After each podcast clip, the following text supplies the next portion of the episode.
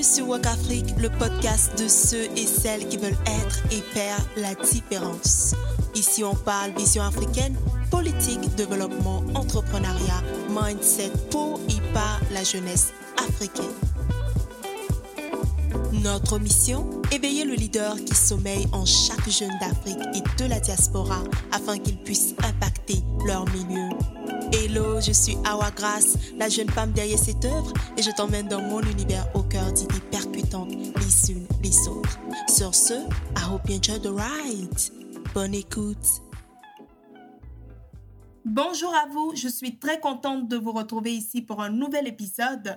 Aujourd'hui, on décide d'aller en Côte d'Ivoire apprendre sur un concept qui a longtemps été au cœur des débats, à la fois dans la culture et la politique ivoirienne. Il s'agit précisément de l'ivoirité, un concept à double tranchant, d'où la question suivante, la Côte d'Ivoire, victime de l'ivoirité? Pour répondre à cette question, nous avons le privilège de recevoir M. André Begré, un homme à multiples facettes. Il est auteur, expert consultant international, spécialiste des questions liées au développement économique et social et pour couronner le tout, enseignant des écoles supérieures. Il a récemment publié un livre dont je parlerai à la fin de l'épisode, mais pour l'heure, concentrons-nous sur le sujet du jour.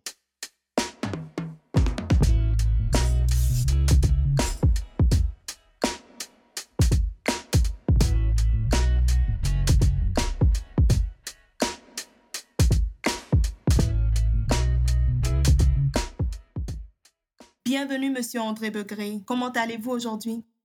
Je vais bien et je suis très honoré de participer donc à votre émission sur la question de l'ivoirité. Le concept de l'ivoirité a euh, longtemps cristallisé les débats en Côte d'Ivoire dans le milieu politique et donc euh, est devenu une question très sensible aujourd'hui. Et donc c'est une joie pour moi d'être associé à cette émission pour répondre à votre question. Le plaisir est partagé. Merci encore une fois d'avoir accepté de nous rejoindre. Nous savons que vous avez un emploi du temps chargé, mais encore une fois, c'est un privilège de vous recevoir. Sans perdre de temps, nous allons commencer par définir le concept. C'est quoi l'ivoirité? Le concept d'ivoirité, c'est un concept qui a été évoqué en 1974 par un journaliste d'un quotidien ivoirien qui s'appelle Fraternité Matin. Ce journaliste s'appelle Monsieur Pierre Niava. Et comme ça, il avait publié à cette époque dans le journal Fraternité Matin du 21 novembre 1974 un article qui était intitulé De l'agriotique à l'ivoirité. Il voulait montrer le concept culturel, donc euh, un concept euh, multiforme qui englobait donc la dynamique socio-économique, le triomphe multiculturel dont le tenant artistique est l'agriotique, c'est-à-dire la pensée de l'homme ivoirien dans toute sa profondeur. Donc l'ivoirité à l'origine n'était ni une idéologie politique, ni un programme politique qui a été mis en œuvre par des groupes ou par des hommes politiques, mais un concept sur la spécificité culturelle de la Côte d'Ivoire. Voilà ce que je peux dire comme définition à cette première question. Parfait. Tout à l'heure, dans votre introduction, vous avez dit que ce concept, en quelque sorte, avait été instrumentalisé à des fins politiques. Comment est-ce qu'on le voit dans l'histoire de la Côte d'Ivoire? Oui, il faut retenir que le concept de l'ivoirité, né en 1974, n'a pas été promu et il est resté dans l'anonymat faute d'une promotion de la culture ivoirienne en tant que telle. Avant 1995, on n'en avait plus entendu parler. Mais c'est lorsque les hommes politiques vont l'instrumentaliser, comme vous l'avez dit, que ça va poser beaucoup de problèmes avec les différentes manifestations contre le concept et leur corollaire donc de violence qui s'en sont suivi que la question va devenir préoccupante pour la sécurité en Côte d'Ivoire euh, concernant donc l'application de ce concept. Par contre, beaucoup disent que c'est de la faute du président Henri Conan Bédier parce que, comme vous l'aviez dit tantôt, ce concept est passé à l'anonymat et puis tout à coup ça ressurgit et c'est devenu un problème en fait. Comment est-ce qu'on le voit? Qu'est-ce qu'il a fait précisément? Effectivement, le 25 août 1995, le président Henri Kona Bédier, qui avait remplacé le président Félix Houphouët-Boigny, décédé au pouvoir le 7 décembre 1994, et il devait achever le mandat de celui-ci qui était vacant en application de la constitution de cette époque. Et en 1995, il se préparait à se présenter à l'élection présidentielle fixée au 22 octobre 1995. Ainsi, il prononce le 25 décembre 1995 un discours programme sur sa vision de la nouvelle Côte d'Ivoire d'Ivoire s'il est élu. Et c'est dans ce discours qu'il va évoquer pour la première fois depuis 1974 le mot ivoirité comme il existe en France, la francité, au Sénégal, la sénégalité, etc. Il voulait peut-être souligner la spécificité créative de la Côte d'Ivoire en évoquant le mot ivoirité. Mais ce sont les faits qui vont suivre, qui vont vouer aux gémonies le mot ivoirité par une certaine classe politique. De quoi s'agit-il exactement? Nous sommes en septembre 1994 et au sein du Parti démocratique de Côte d'Ivoire, le PDCI, un mouvement de contestation naît. Ce mouvement est baptisé Mouvement des jeunes rénovateurs du PDCI et le porte-parole de ce mouvement s'appelait donc M. Jenny Kobina. Et c'est ce mouvement de contestation qui va devenir plus tard le Rassemblement des Républicains, RDR. Et donc, ce parti étant formé par les contestataires du PDCI va donc se mettre sur l'échiquier politique, alors que le PDCI était le seul vieux parti dirigé depuis 46 jusqu'à 93 par le président Félix Houphouët-Boigny que venait de remplacer le président Henri Konan Bédier le 30 avril 1994 à la tête du parti. Ce nouveau parti avait choisi comme candidat pour l'élection présidentielle du 22 octobre 1995 que le président Bédier préparait, M. Alassane Draman Ouattara comme son candidat. Mais avant cette élection, le pouvoir du président Henri Konan Bédier avait adopté le 13 décembre 1994, un an avant, un nouveau code électoral pour régir donc l'élection présidentielle qui arrivait. Et dans ce code électoral, il existait l'article 49 qui dit ceci. Nul ne peut être élu président de la République s'il n'est âgé de 40 ans et s'il n'est ivoirien de naissance, né de père et de mère eux-mêmes ivoiriens de naissance. Cet article écartait de fait le candidat du Rassemblement des Républicains, M. Alassane Draman Ouattara, parce que son père est burkinabé, mais c'est sa mère qu'il dit être ivoirienne, pendant que ses détracteurs lui contestent que sa mère est aussi burkinabé, sans pour avoir réussi à prouver cela jusqu'à ce jour. Donc la candidature de M.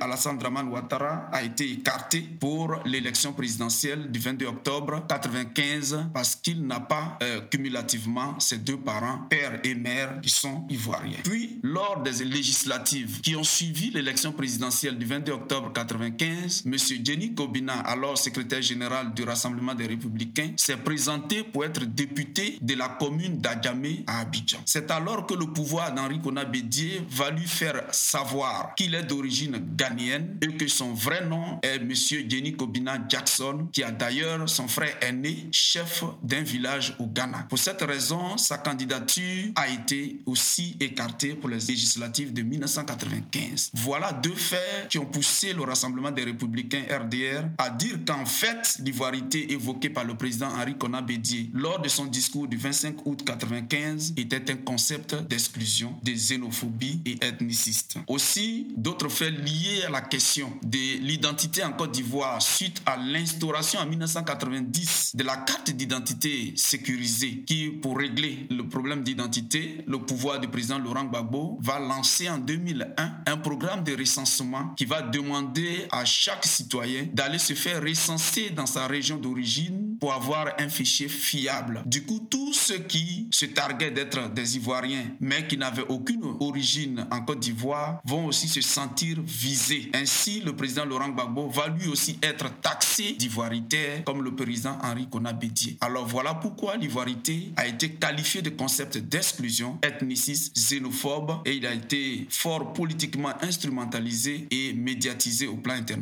Donc ce sont tous ces faits politiques qui ont travesti ce concept noble purement culturel à l'origine pour en faire un slogan médiatique international contre la Côte d'Ivoire et la rébellion et tout ce qui s'en est suivi avec les questions sécuritaires. C'est ce que je peux répondre euh, pour la question concernant donc l'ivoirité et son lien avec euh, M. Henri Bédier et par la suite M.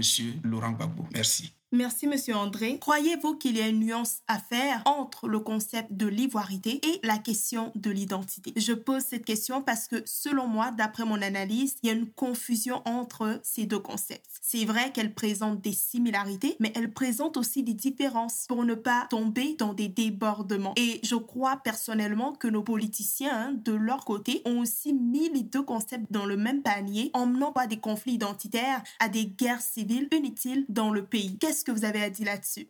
Merci pour votre question. Dans la réponse que j'ai donnée tout à l'heure, qui était liée au président Laurent Gbagbo, à son pouvoir, donc euh, j'ai dit qu'il fallait que la question donc de l'identité soit un peu clarifiée, parce que il y avait en son temps un système qui avait été mis en place pour élaborer les différentes cartes d'identité nationales qu'on utilisait, et ces cartes nationales étaient élaborées à partir de simples papiers. Et donc, euh, lorsque en 1990, Monsieur Alassane Draman Ouattara avait été nommé Premier ministre, il avait voulu donc changer ses cartes parce qu'il euh, cherchait de l'argent. Donc changer ses cartes dans des cartes sécurisées, plus sécurisées que les cartes euh, qui étaient simplement du papier sur lesquelles on pouvait avoir beaucoup plus de fraude. Parce qu'à cette époque, beaucoup d'étrangers s'étaient fait établir donc des cartes nationales d'identité ivoirienne et possédaient ces cartes-là. Et lorsque le processus donc de renouvellement des cartes d'identité pour faire des cartes sécurisées est arrivé, il y a des pièces des parents qu'il fallait donner. Alors que tous ces étrangers qui avaient fraudé sur la nationalité, ils n'avaient pas leurs parents en Côte d'Ivoire. Et donc, il y avait un problème. Ils se sentaient écartés. Ils étaient devenus un peu comme des apatrides, des gens qui n'ont pas de pays. Et le président Laurent Gbagbo, quand il est venu, il a donc voulu clarifier cette situation et il demandait donc à chaque individu d'aller dans sa région natale afin de se faire recenser dans cette région, de sorte que le fichier final qui allait en sortir soit un fichier fiable. Et c'est à ce moment-là que tous les étrangers qui n'arrivaient pas à aller se faire recenser dans leur région d'origine parce qu'ils n'y avaient pas de parents, alors ils se sont sentis écartés. Et c'est tous ceux-là qui ont grossi le groupe de ceux qui combattaient l'ivoirité et ça a pris de l'ampleur. Et c'est ce qui a fait aussi que ça a été fort médiatisé au plan euh, international parce que tous, tous ces étrangers ont quand même une connexion avec leur pays d'origine et ça a été médiatisé dans ces différents pays pour prendre pratiquement toute la et, le monde entier. Voilà un peu euh, comment ça a été répandu. Et c'est ce qui faisait que lorsqu'il y a un mouvement contre ceux qui étaient au pouvoir, soit contre Harry Bédier, soit contre Laurent Gbagbo, eh bien, ces manifestations devenaient très violentes et ça posait donc le problème de sécurité que vous avez évoqué euh, tantôt. Voilà ce que je peux dire sur cette question. Merci. Merci, Monsieur André. Et euh, est-ce que vous croyez que l'ivoirité aujourd'hui doit toujours rester au cœur des débats de réconciliation et même de progrès de nos jours, ou c'est un concept qui est révolu. Voilà, il faut qu'on passe à autre chose, on avance. Qu'est-ce que vous pensez? Je pense que l'ivoirité, pour le rendre plus utile, il faut qu'on le ramène dans son domaine d'origine, c'est-à-dire le domaine culturel où on voulait le faire promouvoir. Mais avec toute la connotation qu'on lui a donnée hein, dans le milieu politique et qui ont même été diffusées à l'échelle internationale, il n'est plus sage donc d'utiliser ce mot, même concernant la question culturelle ivoirienne. Il serait donc plus sage de, de l'écarter. Et dans le cadre de la réconciliation, nationale, il faut vraiment en parler. Il faut en parler et puis clarifier les choses, que le mot ivoirité désormais soit évité. Il faut aussi que les hommes politiques donc s'engagent à utiliser désormais euh, un, un, message, un discours qui évite ce genre donc de concept qui peut prendre une autre tournure qui est nuisible pour le pays. C'est ce qui va permettre que vraiment euh, le pays va être réconcilié et que pendant longtemps, bon, on va vivre dans la paix. Voilà un peu ce que je peux dire. S'il faut trouver un autre concept, la culture ivoirienne, à ce moment, il faut vraiment faire très attention, trouver un autre concept qui s'adapte à la culture, mais qui ne peut plus être interprété autrement. Et est-ce que vous avez peut-être des exemples euh, à quoi il faut vraiment faire attention? Dans la création d'un nouveau concept pour le futur, que ce soit la société civile, le gouvernement euh, Qu'est-ce que vous avez à dire là-dessus?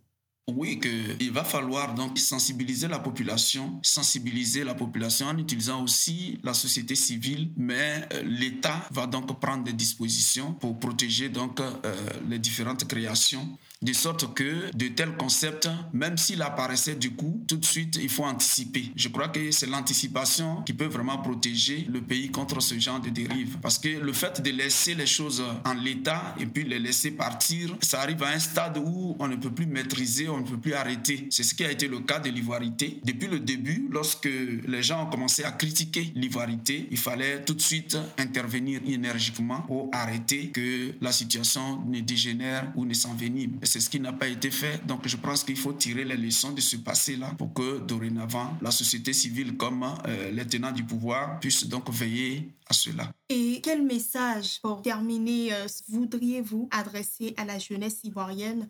Merci pour cette question qui est vraiment très très importante aujourd'hui pour la vie de la jeunesse en Côte d'Ivoire. Le message que je peux lancer à la jeunesse africaine en général et à la jeunesse ivoirienne en particulier, c'est de marquer un temps de réflexion sur tout ce qui s'est passé ces dernières années. Elle doit sortir du suivisme, ne pas se laisser manipuler pour être animée de passion, d'émotion, de distractions effrénées pour perdre de vue ce qui est essentiel et utile pour son avenir. La génération de ceux qui sont aujourd'hui leurs parents est en train de passer, mais ce sont eux qui seront aux affaires dans les 50 années à venir avec leurs enfants ou leurs petits-enfants. Il y aura encore beaucoup de défis de développement à relever comme aujourd'hui. Alors, s'ils ne sont pas formés, ils risquent d'être les esclaves de l'avenir, car l'histoire est un cycle. Ce qui est aujourd'hui a déjà été, et ce qui sera a déjà été. Mais ce sont les époques qui changent avec de nouvelles réalités. Donc, s'ils ne se préparent pas maintenant pour se sauver et sauver